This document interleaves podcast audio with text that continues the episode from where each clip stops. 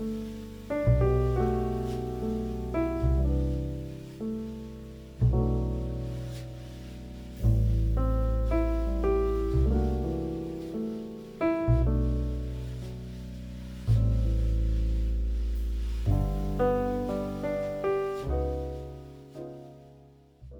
ばんは、猫背です。私が金田です。こんばんは、クレマです。はい、純喫茶エピソード、ボリューム479、お送りいたします。よろしくお願いします。お願いします。はい。久しぶりに3人揃う会になりましたね。ですね。はい。うん3週間ぶり、約1ヶ月ぶりですけれど、皆さんお元気でしたか？どうですか？変わりないですか？うん、頑張って生きてる。てさあ、そんな、まあ、ちょっと久々に3人揃ってお送りする純喫茶なんですけれども、今回は私、猫背が、えーメインでお話しする回となっております。で、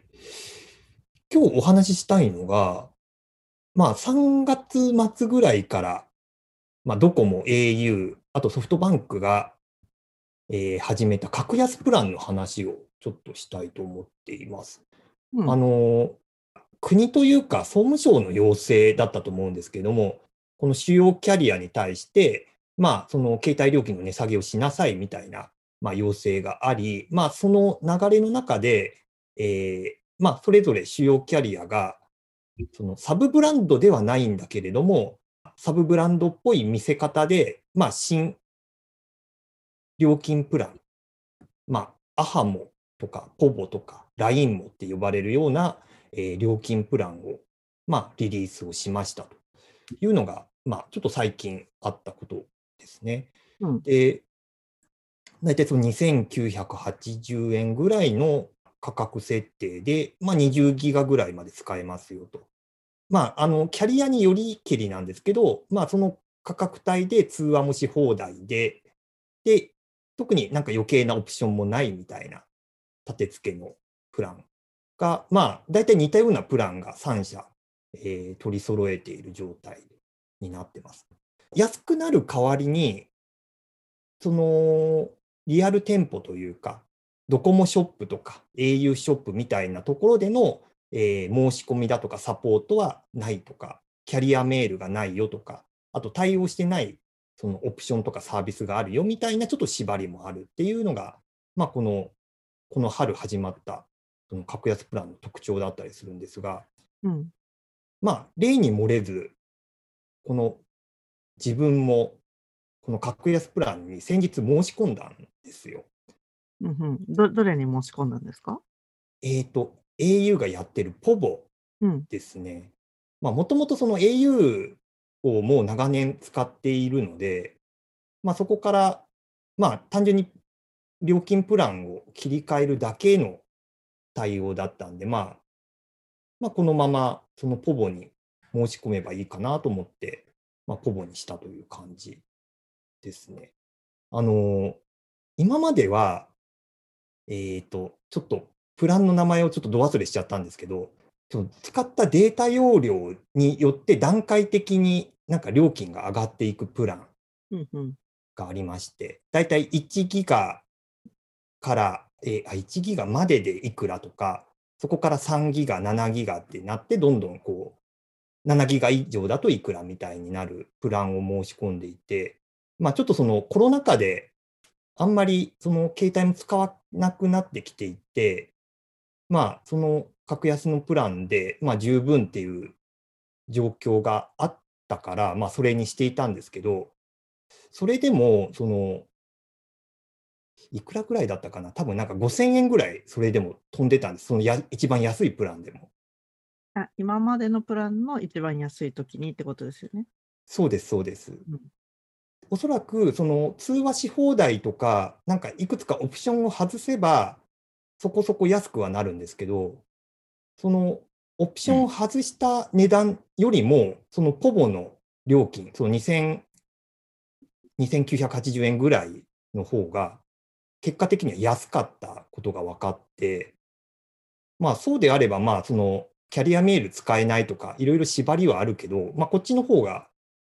いいかなっていう、トトータルで見たらこっちの方が安いなって思って、まあちょっとポボに切り替えたっていう感じです。で、そのまあポボに切り替えはしたんですけれど、まあネット上で、えー申し込むのが、まあこの格安プランの基本になっていますと。その店舗での申し込みができないので、基本的にはもうネット上のフォームから、まあ、申し込みをするという作りになってるんですが、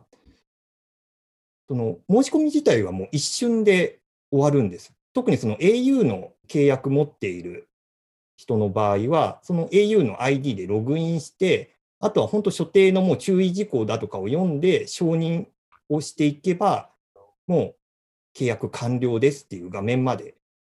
行く作りになっていたので、本当にあっという間にあの契約自体は終わってしまったんですが、ちょっとこの後に、まあ、若干困ったことが起きたんですよ。うんうん。で、それは何かっていうと、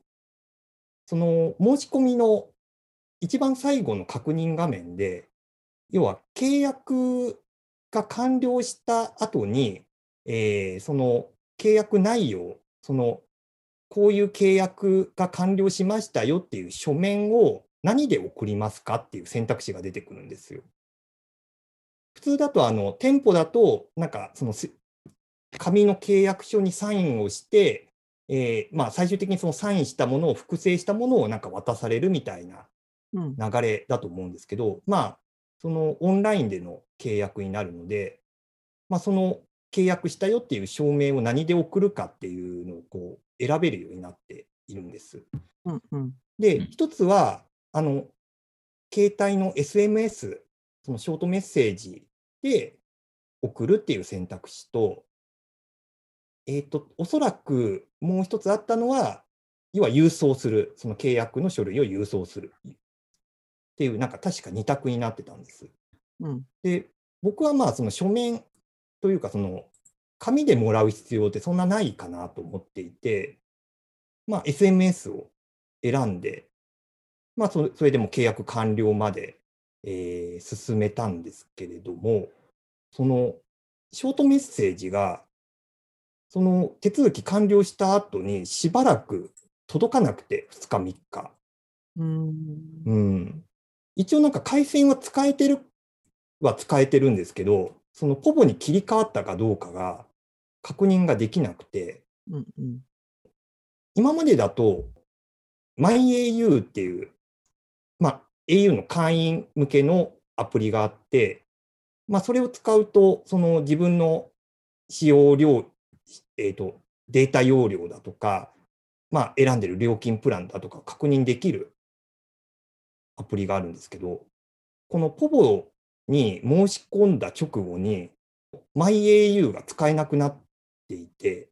MyAU にもうポボのプランに切り替えたので、使えませんと。で、今後は、その、ポボの専用のアプリっていうのが実はあって、そっちを使ってくださいと。うん。で、じゃあそのポボのアプリで、まあ、つないで確認すればいいのか。じゃあもうそれはもうポボに切り替わったってことかなと思って、そのポボトッピングアプリっていうのがありまして、まあ、それをインストールして再度、まあ、ログインして確認してみたら、まだ契約できてないか使えないよっていうアナウンスが出てくると。うんうん。だから完全に宙に浮いた状態になっていて、その携帯の回線は使えるけど、今、どっちの状態なんだろうっていうのがわからないと。で、その契約が完了したよっていうメールも来てないっていう。ログインはできるんですか、でも。ログイン、その、またこれがややこしい話で、ログインは au の ID とパスワードで入るので、多分その MyAU であっても、そのポボのアプリであっても、参照しているユーザー情報は一緒みたいな。はいはい。うん、契約情報が単純に反映されてないから確認ができない。できないっていう。はい。っていう状態になったと。で、なんかそのあたりの、まあ、状況もあったので、まあ、これはちょっとそのオンラインのサポートに、まあ、これは確認しないとって思うわけですよ。まあ、まあ、そのポボの公式サイトがあって、まあ、そこにお客様サポートっていうコンテンツがあるので、まあ、ここで、まあ、SMS が届かないとか、その契約が切り替わったどうかわからないみたいなところを、まあ、よくあるご質問だとかを見て、自分で調べようとしたわけなんですけど、これが、まあ、結論から言うと、そのものズバリな、えー、ページが見つかりませんでしたと。このポボの公式サイト上では。で、サイトを使ってると、このチャットで質問っていう、あの、はいはい、チャットボット。チャットボットがあって、まあ、そこに例えばそのメール、SMS 届かないとか、契約を確認したいみたいなのを入れると、まあ、チャットボットなので、あの、いくつか選択肢が出てきて、あなたの質問したいことはどれですかっていうのが選択肢で出てきて、要はチャットボットに、まあ、あらかじめ用意されている回答が、まあ、それを選択すると出てくるっていう作りになってて、なかなか自分が気になっていること、契約切り替わってるかどうかわからないけど、どうやって確認するんだみたいなのは、まあ、まだこれ、そこまで精度が高くないっていうのもあるとは思うんですけど、まあ、たどり着けなかったわけなんです。で、この格安プランって、結局その対面でのサポートがないっていうのと、まあ、実際にこのプランのサイト見てもらうと分かるんですけど、まあ、割とそのコーポレートのサイトだとか、そのまあ、消費者向けのサイトっていうサイトの、えーまあ、お客様サポートだとか、よくあるご質問って、まあ、自力でその自分の疑問というか、気になっていることを解決することがまず第一にあって、その上で、まあ、自分で解決できなかった場合は、まあ、そのメールフォームなり、こちらの電話番号まで問い合わせてねっていう作りになっているのが、まあ、割とそのスタンダードな作りだと思ってるんですけど、ただこの格安プランの、えー、サイトだと、大体このサイト内で、まあ、まあ、自力で解決してねだけになっていて、それ以降のもし解決できなかった場合にどうすればいいかっていう案内が、僕が見た限りだと、一言も書いてない。まあ、安い代わりにそこはあのオンラインでのサポートですよっていう、まあ、理屈になってるんで、まあ仕方がないは仕方がないんですけど、結局その、なんか最終手段がないっていうところですごい不安を感じていて、もともとはその大元のキャリア、ポボの場合だったら au のサービスなので、そのポボのサイトからその au のサポートとかに飛ばすっていうやり方もあるとは思うんですけど、多分そこのこうコストをかけない前提になっているのか、多分ポボのサイトからその au の本体のサイトへの動線っていうのがほとんどない。まあ、あるとしたらそのユーザーのログインポボであっても au の ID パスワードを使うっていうところがあったので、まあ、その会員情報にログインするときに、まあ、au のサイトに遷移するっていうのはあるんですけど、基本的にはこの、もう、ポボのサイト内で、えー、完結するっていう構造になっているので、まあ、このサイトに載ってない場合は、結構もうどうしようもないっていう作りになっていて、結構これ、あの、料金が安い代わりに対面でのサポートないよっていうのは、まあ、散々、その料金の説明の時に言われていることではあるので、認識はしてたんですけど、なんかいざ、その自力で解決できない問題に直面した時に、結構これ困るよなっていう、そのやっぱりセーフティーネットというか、最終手段があったことで、まあ自力で何とかしようっていう気持ちがあったけど、なんかそこがないっていう不安感って、なんか自分が想像していていた以上にでかいなって感じたんですよね。うんうんうん、結局それでどういうふうに解決できたんですか？そうなんですよ。それが、結局その2、3日届かなかったんですけど、1週間後ぐらいに届いたんですよ、そのメールが。うん、でで、メール届いて、あようやくこれで届いた。ああ、もうこれ契約切り替わったんだっていうので、安心はしたんですけど、今度その SMS ショートメッセージなんで、まあ、文字数が、まあ、上限があるっていうのもああるのか、その契約完了しましたよっていうメールがめちゃくちゃ短かったんですよ。もうあの料金プラン切り替わりました。で、以上ですぐらいの、本当なんか3行ぐらいのメールが届いただけで、うん。なんかもうちょっとなんかその、添付ファイル的なもの、なんか PDF 的なものが、えー添付されていて、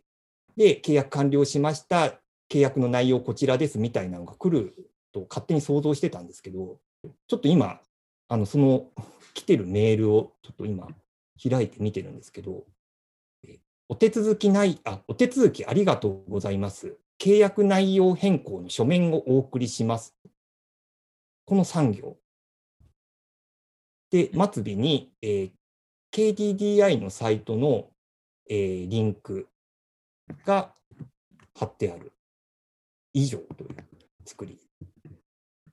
だ特にタイトルとかもないので、まあ、自分はそのポボの申し込みをしたっていう認識があるから分かるっちゃ分かるんですけど、その何の契約変更をししたのかみたいな情報は一切文面にはない。うん。うん。作りになってて、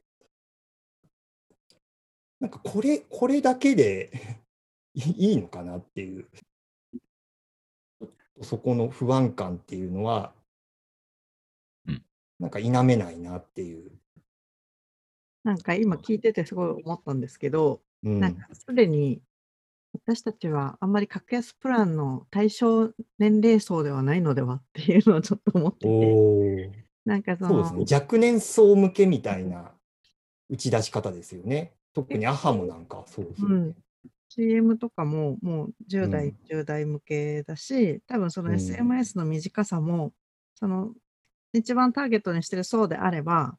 うん。あそこまで気にしないのかもしれないなって思っていて、うん。自分たちが今40代じゃないですか、3人とも。うん。うん。で、なんかその、うん。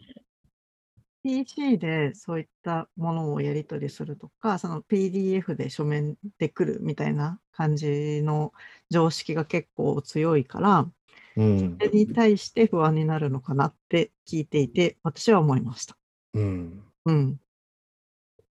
ただ、そうですね。IT のリテラシーは仕事柄ある方だと思うので、うんまあ、それでもなんとか自力でやるけど、多分私たちと同じ年代で、あんまり IT に親しみがない人だと、もうこれは積みそうだなって今聞いてて思って、そうですね。そのための、その、なんていう、フルフルのプランなんだろうなっていう感想ですね。うんうん。なんか意外と IT とそうん。の契約関係のやり取りって相性良くなくて、うん。うん。まだ、まだ、そのいわゆる DX ん？でしたっけ？あの、うん。デジタルトランスフォーメーションはまだ契約関係に関して言うと、なんかまだまだ、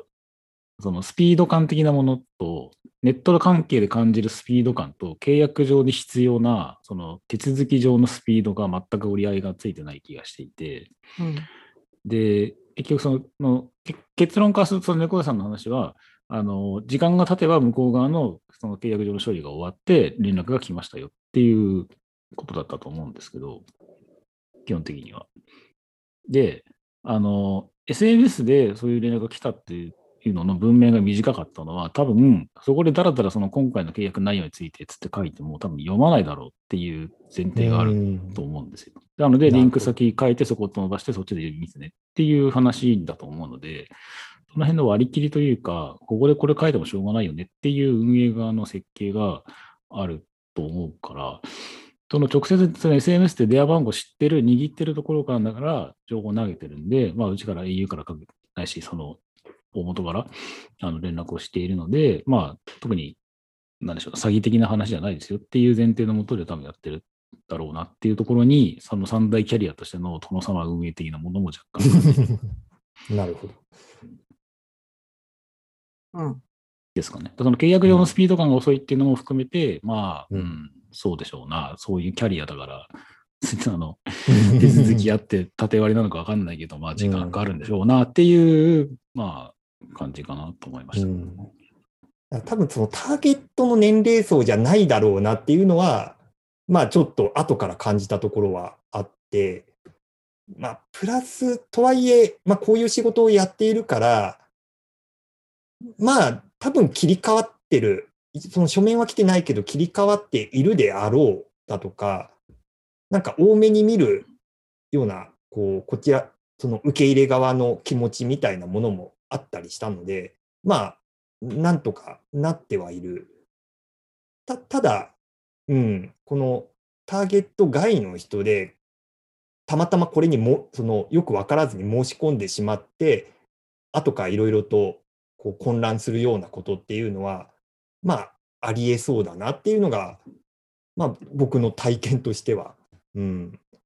なんか、クレジットカードもありますよね。なんかプラン変えたりとかうん、して。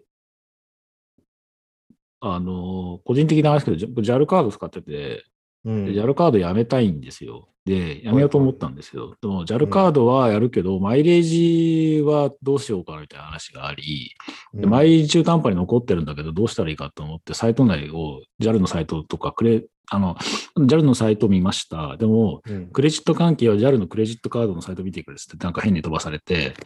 あで、そこからまたログインしろとかっていろいろ、で ID がその全くその共通化されてないんですよ。全部バラバラなんですよ。ーうん、で、そのバリデーションも全部8文字で英数字使えとか使わなくていいみたいな感じですごいバラバラになってるから、すごい管理しづらくて。うん、で、け結論からすると、JAL カード解約しても、マイレージは JAL のマイレージクラブっていうカードを解約後にまた送付するんで、そっちでマイレージは使いますっていうのを、結局、あのサイト上ではあのちゃんと把握ができなくって、最終的に電話したんですよ。はあ、でオペレーターの人にそういう話を聞いて、あ、そうなんですねっていうこともあったりしたので、やっぱサイト内で全ての情報を QA も含めて辿って、こちら側で全て判断して正しいかどうかっていうところまで行き着くのは、特に契約関係については、リテラシーっていうよりも、なんでしょうね、なんかそもそもの仕組みというか、その辺を理解してないとうん、結構難しいなっていうのがあるかもしれない。そうですね。なんか相性が良くなさそうだなっていうのは、そのね、クレジットカードの件も僕もなんか似たような、うん、うん、なんか問題に直面したこともあったので、うん。だからなんかそのオンライン上で全て完結するっていうのが理想ではあるけれども、うんやっぱりそこの合う合わない、特に契約周りに関しては、あまりこうフィットしないもんね、あのー要素だったりはするので、うん、なんかそのあたりは、なんか多分この半年ぐらいで、こう、急ごしらいで立ち上げたプランなんじゃないかなっていう想像もあって、なおさらそのサポート周りが、その契約周りも含めて、ちゃんと想定されているかどうかも、なんか怪しいなと感じていて、ね、そのオンライン上で解決するのであれば、なんかそのあたりもっと手厚くしないと、うんね、本来はいけないんじゃないかなっていうのをちょっと、なんか自分がそのユーザー側になってみて初めて感じた、なんかことだったので、なんかね、そのサイト設計したり企画したりするときに、割とその理想、その高い理想を掲げることはある。で、自自力で解決するっていうところがまあ理想として掲げることはあるけれども、本当にそれできるの？っていうところをちょっと改めてなんか考え直すなんかきっかけになる出来事だったなと、的には思っております。うんうん。はい。だから、はい。じゃあ、今週はこんな感じで終わりたいと思います。また来週よろしくお願いします。それでは、皆さん、おやすみなさい。おやすみなさい。おやすみなさい。